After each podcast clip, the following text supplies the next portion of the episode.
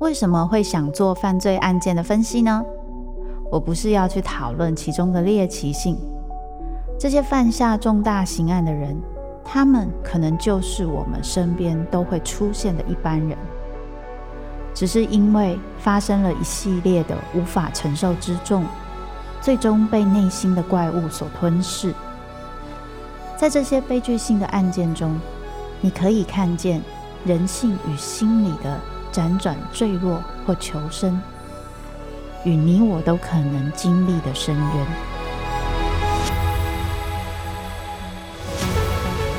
我是周慕姿，我的全新订阅节目《周慕姿读犯罪脚本》，被恶魔追逐的人，带你从心理学的角度探索人性的黑暗面，以及他们内心始终没说出口的挣扎。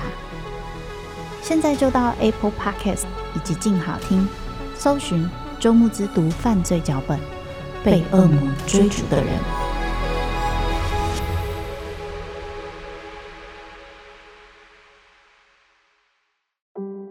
他故意把垃圾袋弄得沙沙作响，一定是习惯了吵杂的环境才会这样。就近的安洁之所，人在立定志向时，往往都是不知全貌的。往圆山饭店的通路上，已经车水马龙，有些人像汽车在行进中陪伴。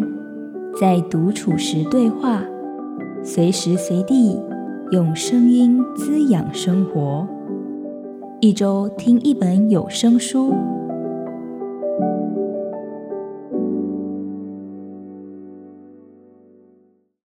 欢迎收听由静好听制作的一周听一本有声书。我是静好听产品企划奶柔，今天要跟大家分享的有声书是上一堂人生国文课。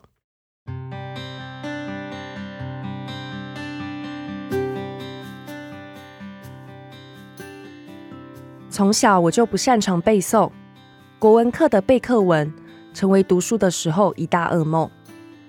为了能够完成考卷上默写的那道题目，投机一点的时候，可能在橡皮擦上面写小抄，或是真的发愤图强，逼自己记起来。不管哪一种方式，在考卷交出去的瞬间，课文也从我的脑海里消失了。一直到现在。除了沈复著名的“儿时记趣”那一句“神定捉蛤蟆编数时驱之别院”以外，学生时期辛苦背起来的文言文，早就不知道被驱赶到哪一个不知名的院子里去了。所以，当我读了上一堂人生国文课这本书的时候，才意识到，哇，原来国文可以这样学啊！上一堂人生国文课的作者杨咩老师。从小就喜欢文学，之后更一头栽入了国文的世界，进而成为一名老师。但是他也一直怀抱着困惑：究竟除了考试，现在的孩子为什么需要读文学呢？在资讯爆炸的时代，人们有更多元的媒介可以认识这个世界，不一定要仰赖阅读。而且，除非是走向学术研究的道路，不然日常生活里。其实国文能派上用场的地方不多，这些问题的确很难解。但杨咩老师他没有因此就这样成为我们刻板印象里那种国文老师，他发挥自己广泛并深入的阅读品味，将看起来枯燥的古文和大家熟悉的影剧、动漫做结合，所以归有光的《项脊轩志》和知名的台剧《花甲少年转大人》相互辉映。庄子的思想也能跟漫画《进击的巨人》、电影《奇异博士》一起讨论。国文不再让人感觉枯燥乏味了，而是让人感兴趣、有共鸣，而且也能从中学习思辨和宽容。静好听主播杨雅纯的声音温柔内敛，以不疾不徐的口吻，让这本有声书听起来舒服，而且让人容易亲近。雅纯和杨咩老师一样，在教育现场工作，所以在诠释师生之间的课堂互动非常活泼生动。课文的朗读也清晰沉稳，是可听性非常高的作品。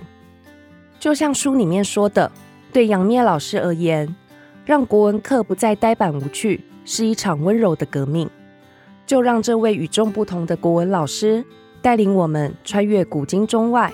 学习古人隽永的智慧，让你不论面对悲欢或离合，都能从容有度。接下来，就让我们来听听由声音主播杨雅纯所诠释的上一堂人生国文课。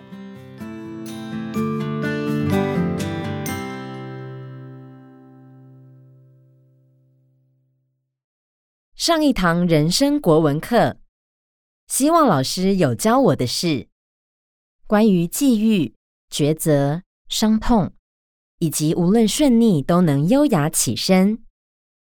作者杨咩老师，远流出版，由杨雅纯为你读书。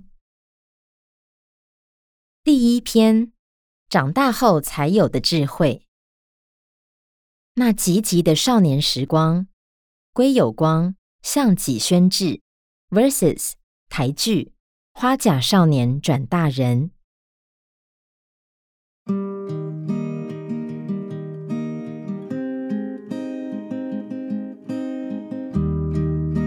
少年大学念七年，毕不了业，手摇杯打工，动作太慢，整天被顾客骂。躺在床上看漫画是他最喜欢的事。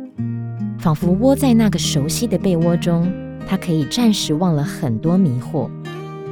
譬如说，是要继续留在台北一事无成，还是要回老家当鸡童？一手照顾少年长大的阿嬷突然倒下，回到老家，他觉得大人们好烦又好闹。阿嬷有四个儿子，四个都不争气。阿嬷还躺在厅里一息尚存。就急着去找阿嬷存折分家产。四个年过半百的大人在阿嬷身边大打出手，少年又气又无奈，就像每个看不惯长辈行为的你我，只能别过头，装作没看到。他长大的房间是老厝的加盖顶楼，房间很小，却处处皆是回忆。墙上贴着几张手作卡片。是他跟阿嬷的点滴。老错随便一个转角，这个温和的大男孩总能絮絮叨叨的说出一番过去的故事。他还记得家族曾有过的荣光，从这到那边都曾是杂家的甜水。他还记得家人曾以阿嬷为中心，欢快的团聚控窑。那时阿母还未离家。他笑嘻嘻的依在阿母怀里，仿佛不用长大。叔伯们商议着要将老厝卖了，或是拆了重建。向来温吞的少年气到砸东西泄愤：怎么能卖？没错，外面的世界很大，老厝很小，但他断不了老厝的根。那些又爱又恨的亲人都在这，断了老厝。大家将会飘零无依。这是二零一七年台湾引发热议的电视剧《花甲少年转大人》，改编自杨富闵的小说《花甲男孩》。开播以来，不但收视率节节上升，更引起许多年轻观众的共鸣。我懂花甲的难过，我也是阿嬷带大的。丧礼时，真的会看到各种亲友丑态，对阿嬷的怀念感恩，对亡母的思念悲痛，对家族四分五裂的失望。在五百年前的明朝，也有一名十六岁的少年与花甲有着相似的叹息。母亲过世时，他只有八岁，还以为母亲只是在睡觉。家里人哀哀痛哭，他不明就里，也跟着哭。家里请了画工来画遗像，找了他和姐姐当范本。眼睛以上照着弟弟画，眼睛以下照着姐姐画。正德八年五月二十三日，孺人卒。诸儿见家人气，则随之气。然犹以为母情也，伤哉！于是家人言画工画，出二子，命之曰：彼以上画有光，彼以下画大姐，以二子孝母也。归有光，先笔事略。也许当对母亲印象越来越模糊时，那个少年是否会对镜自览，从眉目中推测母亲的长相？他喜欢听着家中老婢叨念着，对他母亲当年，陶简残存的回忆。老婢指着家中某个角落，诉说着当年和女主人再平常不过的记忆。每一次讲到最后，年幼的他和老毕都是以哭泣作结。他也是由阿嬷一手带大。一直记着当年他在书房念书时，阿嬷拿了个阿奏用过的护板，鼓励他好好念书，出人头地。阿嬷念叨着，家里已经很久没人肯念书，也许只有他能够期待。他还记着家里曾有过的荣光和期许，却也阻止不了家族分裂。一间好好的老厝。被隔得听不成听，造不是造。